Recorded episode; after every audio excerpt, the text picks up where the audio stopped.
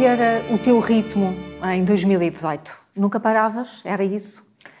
Em 2018 o ritmo era alucinante, porque calhou ter na mesma altura vários projetos profissionais ao mesmo tempo que implicavam não ter dia nenhum de descanso. Eu tinha um programa diário, que o Boa Tarde é Sua, eu tinha um programa que passava no fim do dia que eu gravava em Espanha, portanto eu ia sempre dois, três dias à Espanha para gravar uma média de 12 horas por dia, e depois tinha ainda o Conta-me Como És, que gravava sempre que possível dois de cada vez e que passava ao sábado. Portanto, isto aconteceu que de repente os meus dias eram muito mais longos do que era suposto e as minhas semanas não tinham um único dia para eu respirar.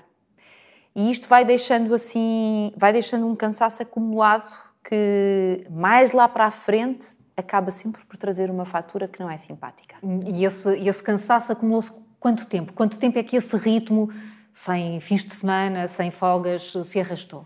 Olha, uh, ali pelo mês de outubro ele começou a acelerar. Mês de outubro começou a acelerar, novembro também, dezembro já foi acelerado, janeiro e fevereiro foram péssimos nesse aspecto. Péssimos, porque aí é que não restava quase tempo nenhum. E há que acrescentar a isto, que é o tempo físico que tu não tens para descansar, o tempo que tu não tens para estar com as pessoas que são importantes para ti. Porque isto também é importante. Nós também nos equilibramos e nós também nos restabelecemos quando temos tempo para estar com os nossos e com as pessoas que nós amamos. Quando isso também não existe, tu não tens nenhum sítio onde faças uma descompressão daquilo que foi o teu dia, a tua semana, o teu mês. E para uma pessoa muito ligada à família como eu, que é muito importante eu ter tempo para estar com os meus filhos, aquilo começou a pesar-me verdadeiramente. E então, ali pelo mês de fevereiro, uh, o cenário já estava um, um bocadinho complicado para o meu lado. Porque foram então cinco meses que passaram até uh, pela fase do Natal, a fase da sim, família. Sim. Não havia tempo para a família? Na fase... Lembras-te do Natal? Lembro-me, lembro. Não, lembro perfeitamente. Uh, a fase do Natal, ali do dia 15 para, de, de dezembro para o final, aí já não estávamos com tantas gravações. Porquê? Porque é Natal e não há tanta disponibilidade. Só que eu já não consegui, uh, já não consegui uh, compensar o que trazia de trás. Porque depois aí é a agitação normal daquela época, o corre-corre, etc. Portanto, eu não desliguei. E atenção a isto do desligar. O desligar é mesmo importante. Nós precisamos de momentos em que fazemos off. E temos que fazer mesmo off.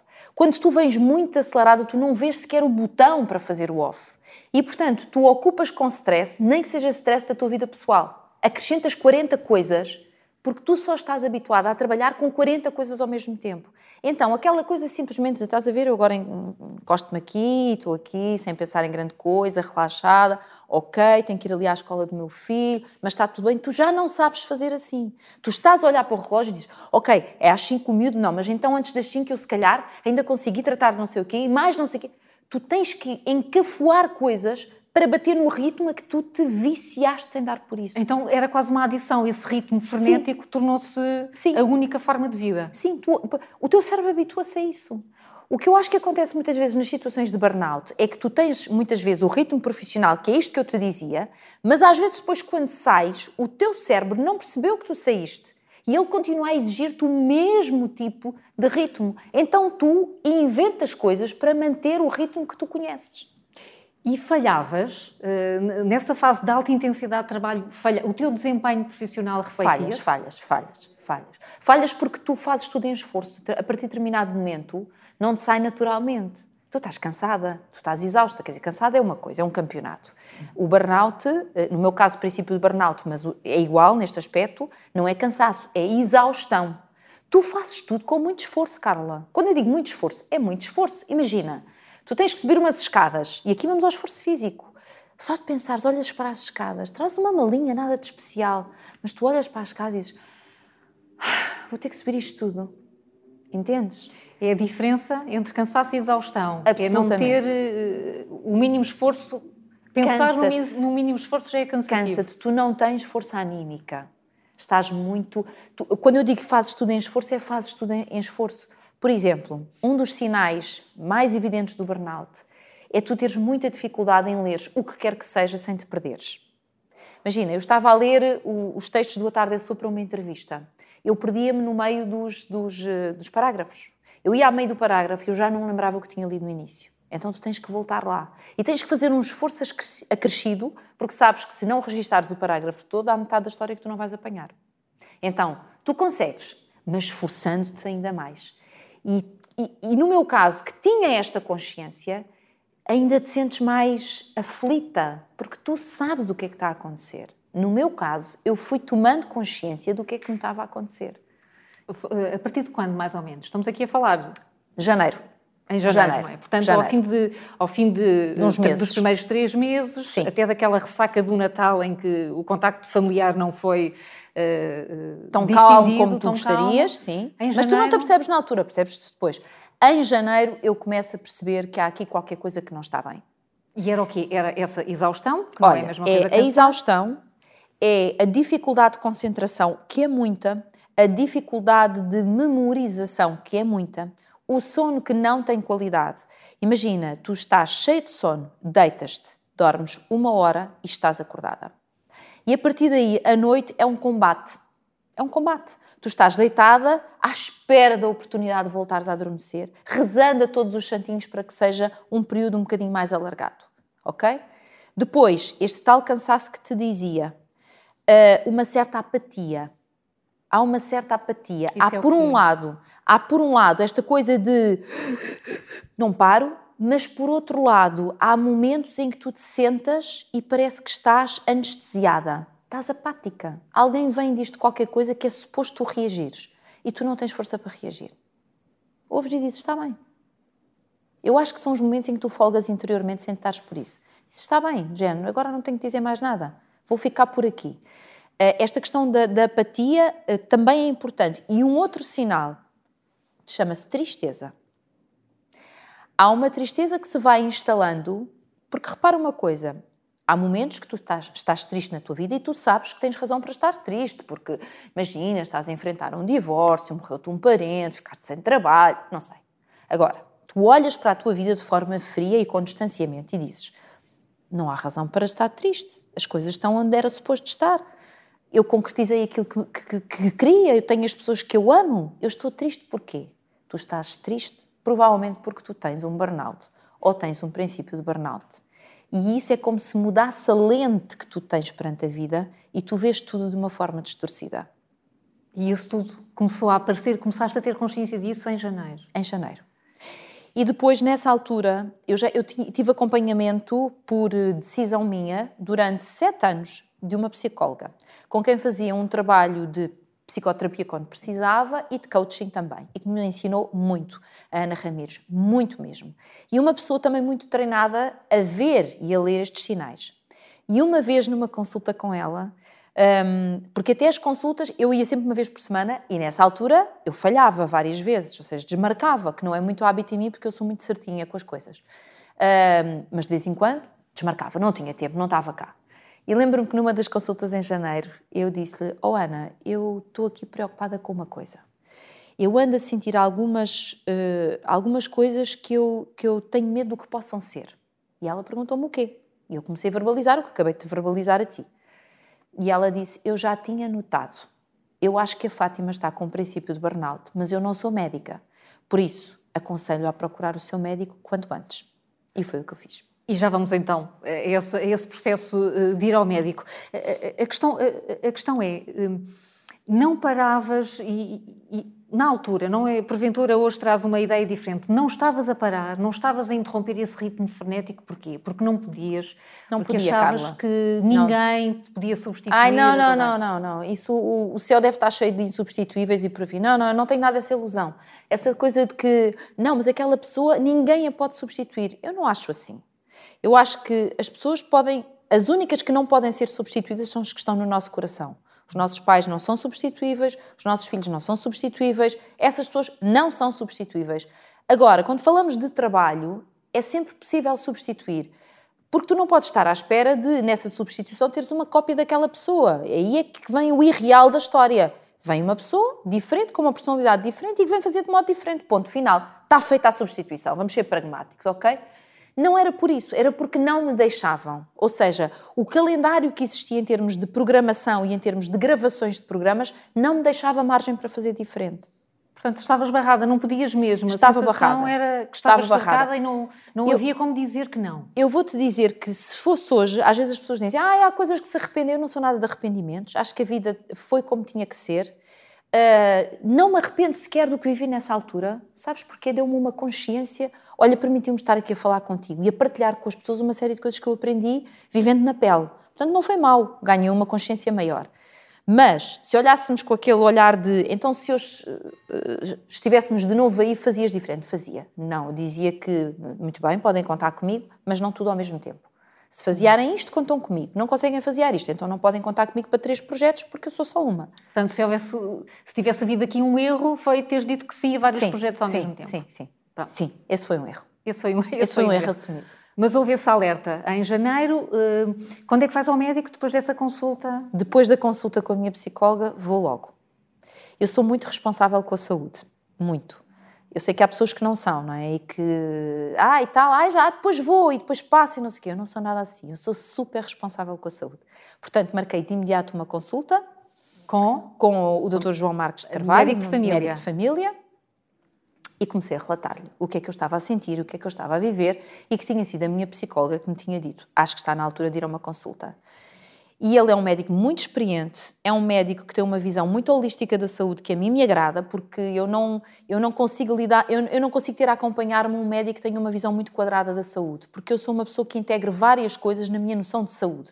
A minha noção de saúde, por exemplo, tem que ter obrigatoriamente a parte da meditação, eh, a parte das caminhadas, eh, um- uma série de práticas que para mim são importantes. E, portanto, um profissional que também me fala nisto e, me- e aceita, então sim, eh, vamos fazer uma boa equipa.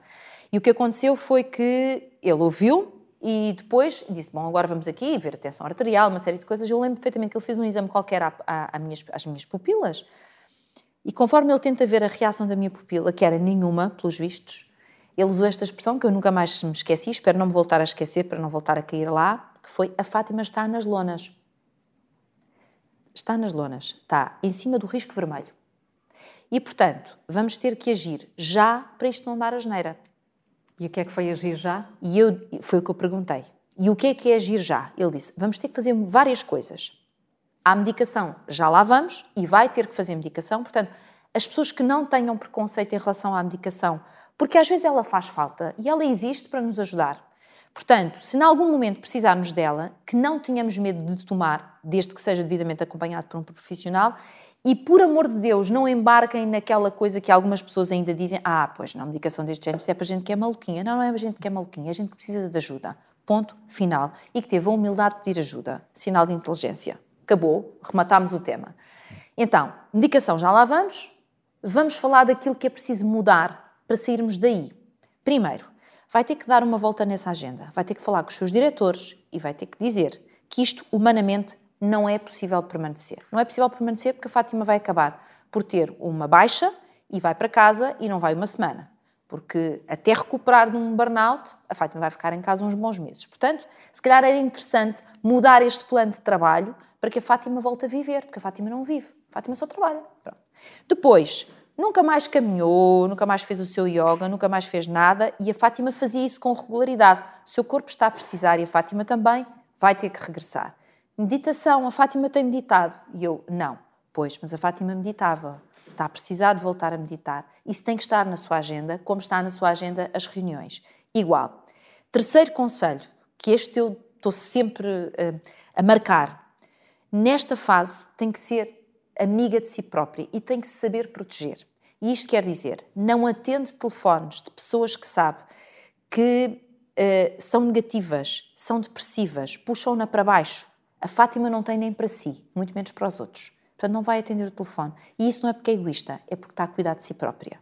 Portanto, a partir de agora, vai-se escudar de tudo o que for negativo que possa. Tudo o que for negativo. Daí eu dizer tantas vezes: atenção à comunicação social. Não injetem só nas pessoas coisas que as deixam deprimidas, tristes e sem esperança. Deem-lhes o contrário, porque elas provavelmente estão a precisar disso com pão para a boca. Ok? Fica aqui a mensagem. Agarre quem entender que tem que agarrar. E, portanto, deu-me este conselho: mantenha-se longe daquelas pessoas que já sabe que drenam a sua energia, drenam a sua esperança, longe, e faça só aquilo que lhe apetece. É o último conselho. O que lhe apetecer. Está em casa, apetece-lhe caminhar. Obviamente, as suas obrigações, tem que as cumprir. Se é horário de ir trabalhar, pois com certeza tem que ir trabalhar. Mas chega à casa, tem 40 tarefas para fazer de casa e dos filhos. Não lhe apetece, não faça. Faça os mínimos olímpicos. O resto, deixa para depois, porque a Fátima tem que estar primeiro. Ouvindo isso, o que é que sentiste? Qual foi a tua reação? Que estava nas minhas mãos sair dali. E isto é muito importante.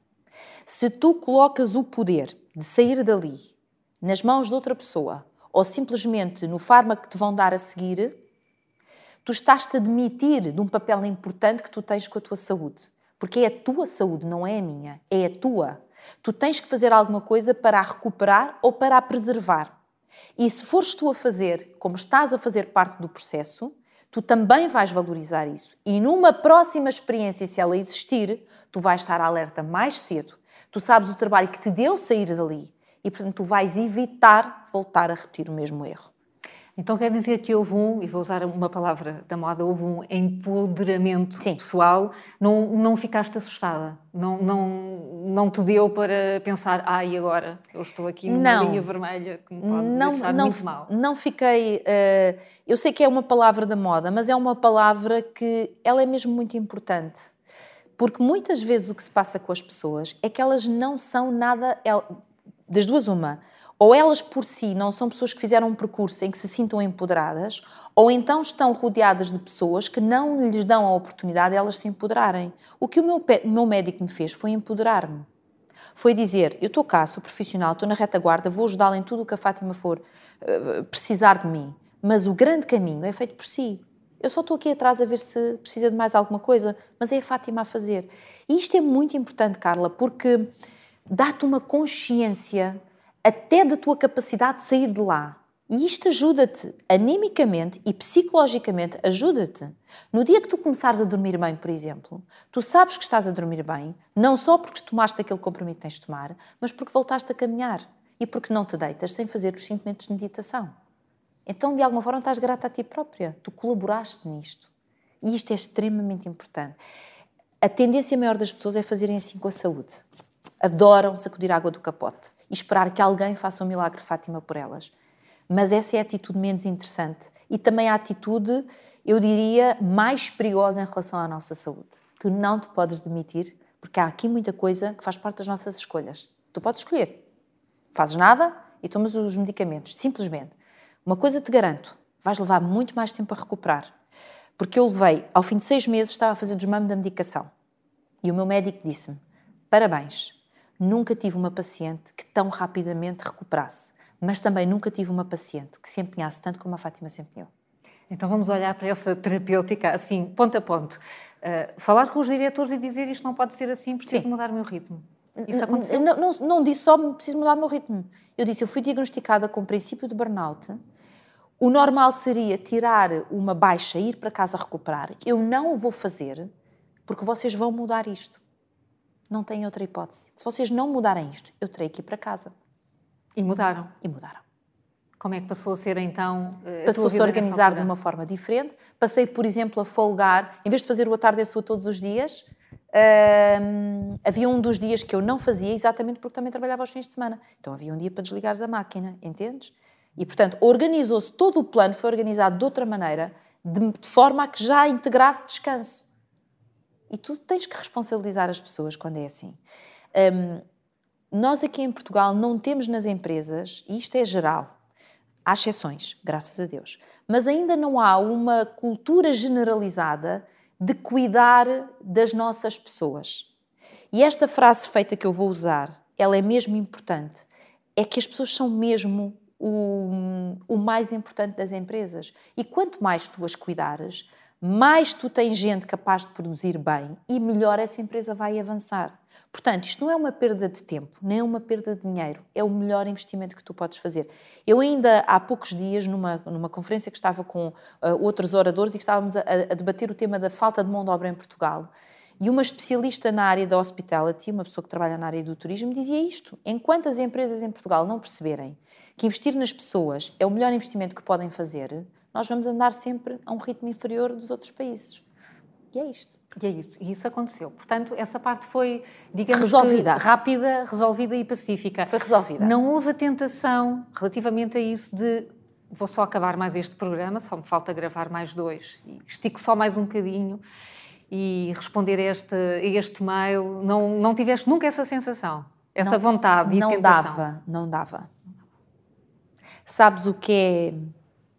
Uh, quando queria respirar fundo, cansava-me. Quando tu estás aí, já não dá. Respirar fundo, cansava-me. E quando aquilo acontecia, era assim um. Parece que saíram 20 toneladas de cima. Já não dá. Tu estás em cima do risco vermelho. É como se tu sentisses que ele te queima aos pés. Já não dá. Se continuares ali, tens que ter consciência que estás a decidir. Estás a decidir, ok. Ah, são só mais dois programas. Ok, tudo bem. Mas há um risco. Tudo tem um risco, não é? As nossas decisões todas têm um risco. Há um risco. Continuas no risco vermelho e é esta a tua decisão, porque só faltam mais dois programas, mais duas semanas. E tu permaneces neste ritmo. Está tudo bem. Mas provavelmente depois destas duas semanas e acabando isto, recebes a medalha de cortiça e vais para casa tirar a baixa, que poderias não ter tirado, mas vais tirar a baixa e ficas lá três meses. Pronto. E às vezes nós temos que ser um bocadinho frios. Bom, primeiro com as nossas fias, sermos muito pragmáticos e exigirmos respeito, e aqui foi fácil, porque toda a gente percebeu, e toda a gente percebeu que, com boa vontade de todo o lado, conseguimos organizar isto de outra maneira. Portanto, foi fácil de resolver esse, esse lado com, com os meus diretores na TVI. Depois tens a parte contigo, porque às vezes somos nós próprios que também boicotamos aqui o processo, não é? És tu que achas que vais ficar um bocadinho mais heroína se aguentares mais aquelas duas semanas e eu vou provar que consigo. Vais provar o quê? Vais provar o quê? Não vais provar nada vais estar a arriscar uma vez mais autodestruíste. Não provas nada. E volto a dizer, não receberás mais do que uma medalha de cortiça. Porque feitas as contas no final, nem ninguém se vai lembrar. Só tu te vais lembrar. E só tu vais ter marcas deste momento e desta decisão. Então o melhor é deixa lá as medalhas de cortiça de lado, escolhe-te, um, trata de ti, cuida-te, porque assim sim tu serás um elemento muito válido nessa equipa e nessa empresa e até um elemento humanamente mais capaz, porque tu passaste pela experiência do, do risco vermelho. Nós já não ficamos iguais. Nós ficamos com o sensor muito ativado com as pessoas à nossa volta que tenham os mesmos sintomas. Talvez não tenhas noção, Carla, depois disso, as pessoas à minha volta, que eu em particular chamei e disse: Atenção, eu já reparei que está a passar isto, isto e isto contigo, tu vê lá se isto não é um princípio de burnout. Isso já aconteceu depois Isso de teres passado por essa experiência. Porque tu passas por lá e sabes identificar, não é? Sabes identificar. Há coisas que ficam, são marcas que ficam para a vida, não é? Isto não se passa disto assim de uma forma. Às vezes fala-se, talvez porque a saúde mental passou a ser um tema com a pandemia bastante recorrente. O facto de ele ser um tema recorrente não se pode falar nele de forma leviana nem de uma forma, assim, é uma coisa muito complicada, vai ser a próxima fatura deste. E vai, não tenham dúvida nenhuma que Covid mais guerra na Ucrânia, a fatura. Uh, Ucrânia, obviamente, com contágio para o resto do mundo, a fatura disto é muito pesada. Mas não podemos falar disto assim. Não é assim. Não é assim. A marca fica para a vida. Há de haver sempre momentos em que tu te lembras. Vou-te dar um exemplo. Depois disso, eu já tinha saído da televisão uh, o ano passado, portanto, estava com tanto trabalho, graças a Deus, porque quando saí da televisão não tinha plano nenhum, mas estava com tanto trabalho, tanto trabalho, que eu olhava para a minha agenda e havia dias que eu pensava assim: oh meu Deus, onde é que eu vou enfiar isto tudo? Onde é que eu vou meter isto tudo? Isto assim não vai dar espaço para descansar. E eu tenho que descansar. Eu tenho que ter aqui momentos que. E sabes quando é assim? Tu lembras-te do que viveste, mas já agora, uma dica: pede ajuda aos que estão à tua volta para também te ajudarem a sinalizar. Pede ajuda. Isto é um sinal de humildade e também uma oportunidade para as pessoas que gostam de ti de te ajudarem no processo. Ok? Por exemplo, a minha filha chama muitas vezes a atenção: Oh mãe, não estás a exagerar? Mãe, outra vez, uma noitada outra vez. Pronto. Mas não é só a minha filha. As pessoas que trabalham comigo na minha equipa são pessoas que acompanharam este processo, não é? São pessoas que gostam de mim, trabalham comigo. E são elas muitas vezes que me dizem: Fátima, é fim de semana. Não vale a pena sequer tentares uh, uh, mandar o que quer que seja, porque nós não te vamos responder, porque é fim de semana. Portanto, Já vamos então perceber as entendes? linhas vermelhas que, que ficaram depois disso. Na altura, essa tua equipa percebeu o que estava a acontecer? A minha equipa não era exatamente não toda era a, a, que está agora, ok? Alguns elementos eram, outros não. Um, perceberam, perceberam. Elas também, elas que são dizer, só mulheres. Não foi preciso contar. Uh, eu, eu partilho. Hum. Eu não, eu, não tenho, eu não tenho medo de partilhar com as minhas pessoas, as pessoas da minha confiança. Um, eu tinha dificuldade numa coisa que este princípio de burnout me ajudou. Não está totalmente superado, mas estou melhor do que estava. Eu tinha alguma dificuldade em pedir ajuda. Uh, ou seja, tentava fazer ao máximo para não sobrecarregar os outros, que eu achava, para não incomodar os outros, que eu achava que incomodava, ou que achava que se calhar iam ficar aborrecidos de eu estar a pedir, olha, ajuda-me aqui nisto, ou estou atrapalhada com este prazo. E então eu achava que isso, que não devia fazer isso, quer dizer, eram responsabilidades minhas. Hoje eu não vejo as coisas assim. Hoje eu acho que tu pedires ajuda às pessoas que trabalham contigo e que tu respeitas e tratas bem, estas duas condições têm que lá estar, não é? Não é seres, desculpem a expressão que é feia, mas é verdade, uma besta com quem trabalhas e depois queres vir que as pessoas te ajudem e te cuidem. Não vai acontecer. Ou então vai porque têm medo de perder o ordenado. Isso é outra conversa, não é? Agora, genuinamente, aquela coisa que tu fazes porque queres ver o outro bem, não vai acontecer. Mas hum, uma coisa que eu fui aprendendo é que pedir ajuda é mesmo muito importante. E eu hoje peço ajuda. Eu acho que ainda preciso de melhorar isso. Às vezes ainda me acanho, porque penso, mas os outros também já têm as coisas deles, também já têm os chatices deles, então eu agora vou pedir ajuda, mas estou melhor. Eu digo isto com toda a humildade e tenho 52 anos. Estou melhor do que estava naquela altura. Acho que ainda preciso de ter um bocadinho mais da vontade e dizer assim: dá mesmo para dividir isto comigo? É que eu estou aqui aflitíssima. Uhum. Foi, foi mais importante uh, ter essa conversa com os diretores e reduzir drasticamente o tempo de trabalho? Ou uh, esse, o tempo para, para o autocuidado, o, as caminhadas, o yoga, marcar isso na agenda, foi também o fator que fez a diferença nessa, nesse processo de, de recuperação e de cura? Olha, na verdade, os dois 50-50 porque se não tivesse havido esta conversa com os diretores, eu não ganhava o tempo e o resto das coisas nunca iriam ser introduzidas. Hum. Não, eh, o tempo físico não dava, percebes? Não dava, ou seja, o dia não tinha mais horas do que aquelas 24. Portanto, se não existisse esta conversa prévia e se eles não tivessem redefinido o nosso horário de trabalho e o nosso planeamento, eu nunca tinha conseguido introduzir as outras ferramentas e elas ficavam de fora. E, e era ficassem... importante que estivessem presentes? Era, era, era absolutamente fundamental era fundamental. Eu, eu, eu, gostava que esta mensagem passasse para as pessoas. A parte do exercício físico, a parte do dormir bem, a parte dos momentos de lazer, a parte de teres tempo para os que tu amas, um, de te alimentares corretamente. Tu, ah, porque isto era outra coisa, não falei da alimentação. Hum. Neste corre-corre de horários, muitas vezes eu saltava refeições. Eu não salto refeições. Eu sou bastante responsável, com, de novo, com a minha saúde e também com o, o, o cuidado à minha pessoa. Eu, se eu sei, por exemplo, que não posso almoçar, imagina tu, então não saio de casa sem uma marmita, eh, sem vários, vários um, snacks, várias coisas, para não ficar ali à fome. E naquela altura era tanta a correria que às vezes passava horas infinitas sem comer e nem me apercebia. Portanto, estava tudo errado, entende? Estava tudo errado. Mas tudo isto é muito importante. E esta é a parte que tu podes fazer. Esta é a parte que tu podes fazer. É bom, não é? Tu sabes que tu podes mudar aqui algumas coisas.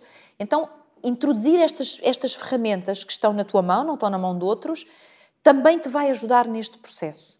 Uh, e psicologicamente é assim um balão de oxigênio mesmo bom, sabes? É um. Ai, estou a conseguir fazer qualquer coisa diferente. Estou a começar a mudar aqui qualquer coisa. E aquela parte dos. Hum, das relações tóxicas, dos relacionamentos tóxicos, como é que isso. Como é que se faz a triagem? Como é que se percebe que não, que não vou falar com aquelas tu pessoas. conheces as pessoas. Quando o teu telefone toca e tu olhas para um nome, tu sabes. Eu sei, tu sabes. As pessoas sabem, não é? Eu olho para aquele nome e digo: esta pessoa vai ficar 40 minutos ao telefone, mesmo que eu não lhe dê troco. Dos 40 minutos vai estar 35 a queixar-se e 5 minutos e eventualmente a perguntar: estás bem, não estás, queres fazer qualquer coisa divertido? Pá, 5 minutos estou a ser generosa, não atendas. Eu aí fui um bocado bruta eu às vezes sou um bocado bruta. As pessoas dizem, ah, mas a Fátima é muito sensível. Eu digo sempre, baixem a expectativa, porque eu sou sensível, mas sou um bocadinho bruta. Ou talvez excessivamente pragmática, não sei. Não sei se uma se outra, mas se disserem que, sou um bocadinho bruta, eu também não vou ficar ofendida com isso. Porque quando é assim, eu mato mal pela raiz. O médico disse que é para não atender pessoas assim e eu não atendo, ponto final. E não atendia. Às vezes dava-me ao trabalho de mandar a seguir uma mensagem e dizer: Não posso atender, depois explique-te. Isto de não atender os telefones não, não pode parecer uh, que és desagradável e não pode haver aqui uma hesitação em não atender chamadas? Uh, isso é um campeonato que eu já, já não, não assisto. A história do ai, parecer mal, ai, se calhar vai parecer mal, ai, se calhar as pessoas vão ficar ofendidas. Ah. Eu não, eu, eu, repara, eu já não quero estar aí. Eu já não quero estar aí porque as pessoas que te conhecem realmente bem sabem a massa de que tu és feita e sabem que tu não és uma pessoa insensível. Portanto, se tu não atendes a alguma razão, se é uma urgência qualquer e tu não atendeste e a pessoa precisa mesmo de falar, mesmo de falar contigo, mais provável é mandar uma mensagem seguida assim: Olha, Carla, aconteceu este cataclismo, preciso mesmo de falar contigo. E então aí eu devolvia. Mas nestas situações, pelo menos durante aquele período, eu não me lembro de ninguém me ter ligado com uma situação de vida ou morte. Ah, às vezes eram situações daquelas que, como dizem os brasileiros, jogar conversa fora. Mas conversa fora que não me punha a sorrir. Se fosse uma coisa que me pusesse a sorrir, bem disposta, olha, contar umas piadas, umas anedotas, sei lá, qualquer coisa assim, que eu não tenho jeito nenhum, não, nunca poderia contar anedotas. Uh, tudo bem. Mas agora a coisa do queixume, a coisa da crítica e do ver lá o que é que me aconteceu, blá blá blá. Ah, pá, não, não, agora não dá, não vou dar para o peditório, já dei, não vou, não dá. E eu fiz um bocadinho isso. Expliquei a essas pessoas depois. Ou seja, meses depois, porque atenção, este processo levou meses. Meses depois, quando eu voltei a dar à costa, então eu expliquei. Passava-se isto assim assim comigo e eu não estava capaz de atender o telefone. Quem quis ficar hum, aborrecido, ficou, mas ninguém ficou. Quem quis entender, entendeu. A forma como falas deste processo dá a ideia que foi eh, muito rápida a forma como percebeste que precisavas de mudar a tua vida. Foi mesmo assim? Essa, essa, essa consulta foi tão determinante que mudou tudo logo? As regras que tu definiste para ti própria foram logo imediatamente alteradas? Esta consulta foi fulcral. Eu acho que aquilo que eu levei tempo foi a chegar à consulta, no sentido em que eu levei tempo a juntar os sintomas, levei tempo a partilhar com a minha psicóloga aquilo de que eu desconfiava, mas aí foi assim. Ai, foi. Isso não tenhas dúvida. Quando ela me diz vá ao seu médico já, eu fui já. E quando ele diz temos que atuar já, eu atuei já. Também é preciso ver que relação é que tu tens com o teu médico os nossos médicos conhecem-nos bem, mas nós também os conhecemos a eles. E se um médico me diz, com os olhos muito abertos, a Fátima está nas lonas e temos que atuar já, ele não diz isto porque me quer assustar, porque ele não é uma pessoa que tenha tendência a assustar-me. Se ele diz isto, ele tem razões para me dizer e ele não está a brincar. Então não brinques tu, porque trata-se da tua saúde. A relação com o médico é então muito importante. Com estas alterações que estás a dizer, quase que vale a pena pensar que a medicação não fazia falta nenhuma. Fez? Fez. fez. Para? Fez porque na altura o meu médico explicou-me que naquela situação havia uma hormona qualquer, que eu agora já não me lembro esses pormenores, estás a ver, essa parte eu não registrei, é curioso. Cumpri, mas não registrei. Que o meu corpo não produzia, pura e simplesmente. Era como se fosse, imagina, a hormona do bem-estar, ou, ou se não era hormona, era outra coisa qualquer, que eu agora...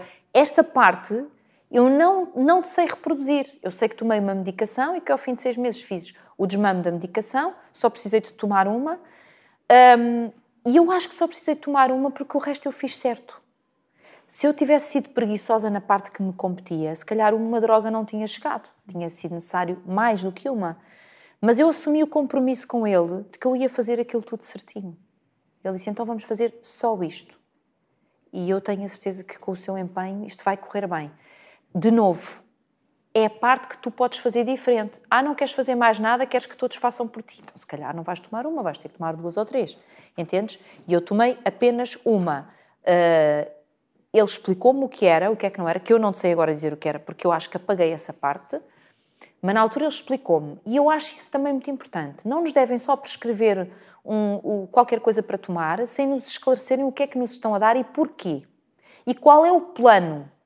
Isso também nos ajuda a organizar isso na nossa cabeça. Nós temos que saber que o nosso médico, quando nos está a prescrever esta substância, tem como objetivo corrigir este e este déficit, ou este e este problema, que eh, se as coisas correrem bem, o plano são seis meses ou um ano ou o que for, que ao fim de X tempo o processo de desmame acontece dessa e desta maneira, que não é para falhar porque tem estas e estas consequências, a informação é poder. Chama-lhe empoderamento se tu quiseres, mas é poder. E tu tens que a ter para tu poderes fazer a tua parte.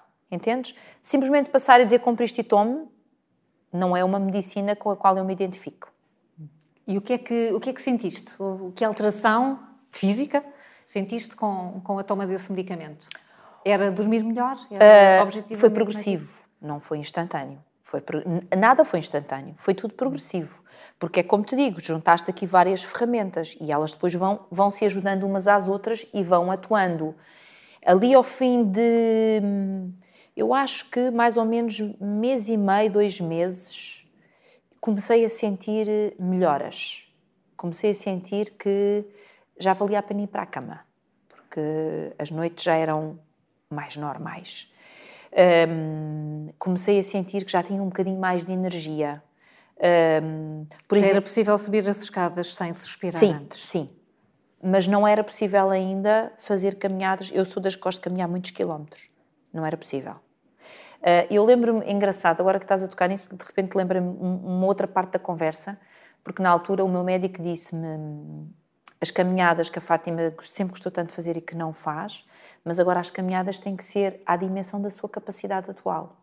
A Fátima não se pode lançar para as caminhadas a esperar de fazer, fazer 5 ou 6 quilómetros como fazia, porque a Fátima neste momento não tem capacidade para isso. Se a sua capacidade for para 5, 300 metros, é 300 metros. E não estica a corda. E ótimo, já fez 300 metros. ok? E eram mesmo assim curtinhas as primeiras assim. caminhadas? Assim. E eram mesmo assim e lentas, e lentas. Eu sentia-me muito cansada. Uh, e eu tenho um passo muito rápido. Uh, uh, os homens até costumam brincar comigo, porque às vezes quando vou caminhar com um homem que até seja bastante mais alto que eu, normalmente tem dificuldade em acompanhar-me porque eu tenho passada de atleta, portanto eu tenho a minha passada normal é larga, é grande. Sim. E não, naquela altura era uma passada lenta. Era passada de passeio, não era passada de caminhada. Era de passeio. É de quem vai ver as montras, estás a ver? Uhum. Pronto, mais ou menos este ano. Mas eh, também foi importante ele alertar-me para isso. Como quem diz, não ponha a fasquia lá em cima, porque não só não vai conseguir, como também não é interessante que tente conseguir. Ponha a fasquia cá mais em baixo, porque é onde ela está agora neste momento. E é aí que é a sua realidade neste momento. Depois nós vamos subindo progressivamente. Mas a fasquia agora está aí. Vá lá para os seus 300 metros e está muito bem. Não é? E então isto é uma coisa que é uma recuperação lenta. Uh, não, as pessoas não podem esperar que a recuperação de um burnout ou de um princípio de burnout seja de novo um estalar de dedos, porque não vai acontecer. Não há milagres. não há milagres, mas ao fim de seis meses houve então esse processo de desmame que pode ser já uma, uma foi vitória. Muito bom. Foi muito bom, não, eu senti-me... Não imaginas a felicidade, Carla, quando eu fui à consulta uh, e o meu médico me deu os parabéns. Disse-me, dou-lhe os meus parabéns. Você foi empenhadíssima neste processo. Mas o que, é que ele mediu, o que é que ele mediu nesses seis meses para já perceber que porque, porque, o risco tinha diminuído? Porque nas consultas que tivemos pelo meio, eu ia-lhe dizendo o que é que estava diferente. Por exemplo, como disse há pouco, o recuperar o sono, por exemplo, o já não me sentir tão cansada, o já sentir que era capaz de me divertir. Ou seja, as pessoas vão perceber isto. Imagina o que é tu estares num jantar de amigos, só com pessoas que tu gostas e que normalmente tu te divertias, rias e não sei o quê, e tu sentes-te numa ilha. Está toda a gente a rir-se à, à, à, tua volta, os teus amigos, e tu estás calada. Tu não, tu não é como se fosse só barulho, entendes? É só barulho, está ali à volta. Eles dizem uma coisa com imensa piada, toda a gente se riu, e tu estás apática. Aquilo não. Ah, qual é a graça? E tu, aos poucos, vais sentindo que o teu espírito regressa. Eu, por exemplo, sou uma pessoa, podem muitos não ter esta ideia, mas eu sou uma pessoa muito divertida e muito brincalhona. Aos poucos, a pessoa divertida e brincalhona foi voltando. Então, se tu estás atenta, tu vais dizendo isso ao teu médico, vais, tu vais revelando as coisas que estão a acontecer. E é aí que ele percebe se há condições ou não para fazer este desmame. Se não há, não tem mal nenhum. Tu não és fraca por agir, ah, mas agora sou uma pessoa com pouca capacidade, ainda não. Nós temos a capacidade que temos, não somos todos iguais. E, portanto, se há, vamos começar. Não há, vamos prolongar isto mais um bocadinho, até que estejamos em zona de segurança para deixar a medicação. Porque aquela coisa de entrar e já está com a pressa de sair, normalmente dá a geneira da grossa. Não vale a pena. E, portanto, entraste na zona de segurança. Quando se está nessa zona e se passa por este processo e há uma vitória, a tentação é eu agora já posso esticar um bocadinho a corda porque já sei voltar para trás. Não. O que acontece às vezes, pelo menos comigo acontece, aconteceu e acontece, e se calhar acontece com muitos seres humanos, é que nós às vezes temos memória curta. Por isso eu te dizia, o ano passado, várias vezes, tive a dizer calma, Maria de Fátima, calma, e a equipa à volta, calma, não pode ser assim. A tua vida não pode continuar neste ritmo mais tempo. Imagina que eu tenho duas semanas daquelas loucas, campainhas à minha volta, e não era eu, era quem trabalha comigo a dizer: não vai continuar assim, pois não? Tens consciência que isto não vai poder continuar assim. Tu tens de descansar. Tu tens... E isto faz-te refrescar a memória, porque nós temos todos memória curta. O ser humano tem memória muito curta. Aliás, a história está cheia de exemplos. A história e as histórias da vida das pessoas, cheias de exemplos de que nós às vezes nos esquecemos com alguma facilidade das coisas. Portanto, de vez em quando convém fazer um refresh, que é para nós nos lembrarmos.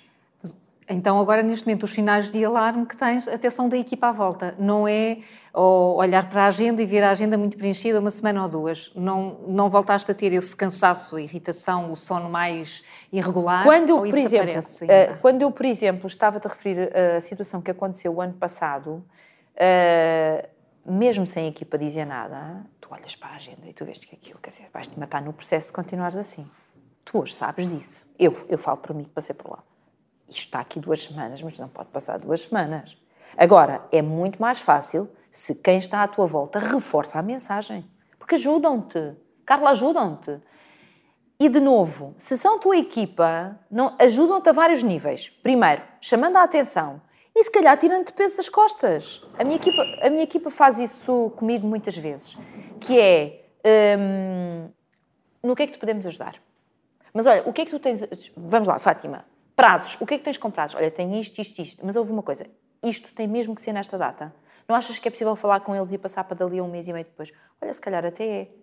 Ok, vou ver se consigo. Entendes? Às vezes, às vezes a, a equipa só faz o seguinte: pega em pelo bracinho, puxa-te para trás e diz assim: vamos olhar para a tua vida com um passo para trás e vamos ver se isto não é alterável. E tu às vezes vês que é alterável, entendes? Portanto, eles ajudam-te mas tu tens que ter consciência quando olhas para a agenda, e aí se me perguntares, já estás aí? Ai, já! Eu, por exemplo, hoje que vinha ter contigo, para tu perceberes, tinha uma manhã onde, para eu cumprir os horários de tudo o que eu tinha, não me ia sobrar tempo, uh, por exemplo, para almoçar. E eu tenho tido dias muito cheios. O que eu fiz foi, peguei no telefone, desmarquei a última coisa antes da conversa contigo e disse: Isto pode passar para a semana que vem, não tem problema nenhum, não é uma coisa com prazo, não nada. Faz-lhe diferença? Não faz diferença nenhuma, Fátima. Passou para outra semana, almocei tranquilamente com a minha mãe em casa, enquanto dei dois dedos de conversa com ela, tranquila, maquilhei-me tranquilamente e vim para aqui. Já fez o do dia. Percebes? Estas pequenas coisas. E essas pequenas coisas então estão sempre presentes nas decisões do dia a dia, mesmo hoje? Têm que estar. Para mim e para toda a gente. É, isto é permanente. Uh, ou então tu decides que queres sempre viver uh, em stress absoluto. Há pessoas que se viciaram no stress. Uh, como eu já te disse, se o teu cérebro só conhece essa linguagem, quando tu não tiveres trabalho a estressar-te, vais arranjar coisas pessoais que te estressem. Que é para tu estares no padrão que tu conheces. Aquilo é o teu modus operandi que tu conheces. E é qual? Sempre a 4 mil. Estou sempre a 4 mil. Não ponho 2 mil que eu vou ficar. E agora? E agora? O que é que eu faço? O que é que eu faço? O que é que eu faço? Entendes? Há pessoas que não sabem não fazer nada porque nunca o fizeram, não, nunca experimentaram. E repara uma coisa, porquê que se diz que quando entramos de férias, ah, eu tenho duas semanas de férias, a primeira semana é para desligar, a segunda é que eu desfruto. Porque nós, seres humanos, estamos tão habituados a um determinado ritmo que quando de repente dizem off, tu nem sabes como é que aquilo se faz. Off. Então, mas eu, não, não, o mail, não vou ao telefone. nós ficamos sem jeito. Nós ficamos sem jeito. Precisamos de perceber que aquilo é seguro desligar para depois então desligarmos. Mas tu consegues desligar? Tens o botão de off? Quando eu vou de férias, consigo desligar. Logo no primeiro dia? Não, não, não, não, não. não. Se eu dissesse isso, estava a mentir. Não, não, não. Levo pelo menos uns três dias. Uns três dias a perceber que posso não fazer nada. Posso não fazer nada. Posso simplesmente existir. Ai, pelo menos três dias. Ao fim de três dias eu digo, ok, isto veio para ficar, eu posso mesmo desligar. Eu posso mesmo não fazer nada e agora sim vou desfrutar. Mas hum, devem ser muito poucas as pessoas que conseguem este desligar automático, se é que é possível fazer um desligar automático. Talvez seja possível se o tipo de vida profissional que tu tens é uma coisa por si muito tranquila, muito serena e uma coisa com baixíssimo stress. Então aí a passagem para umas férias deve ser uma coisa assim uma espécie de prolongamento. Agora, nestas vidas profissionais que nós escolhemos, não é assim. Nós andamos sempre em ritmo muito acelerado. E a passagem não é uma passagem simples, automática e fácil. Portanto, precisamos de dar uns dias a nós próprios, negociarmos com o nosso espírito, chegar a uma base de acordo e depois então entram as férias. A vida passou a ter outro sabor depois desta, desta experiência? Completamente. Não é agradável sentir, sentir o que eu senti. Não é bom. Não é bom. Tu sentes que se continuares assim vais-te despistar em alta velocidade. E pior, pode ser um despiste do qual não tenhas retorno. Não haja retorno. Hum, e há casos, como nós sabemos, de pessoas que tiveram burnouts muito complicados e nunca mais foram as mesmas. Não recuperaram nunca, efetivamente. Nunca mais tiveram a mesma memória, nunca mais tiveram a mesma capacidade de concentração, nunca mais tiveram a mesma capacidade de trabalho. E se nós sabemos destes exemplos, então convém nos calar. Obrigada. Obrigada, eu.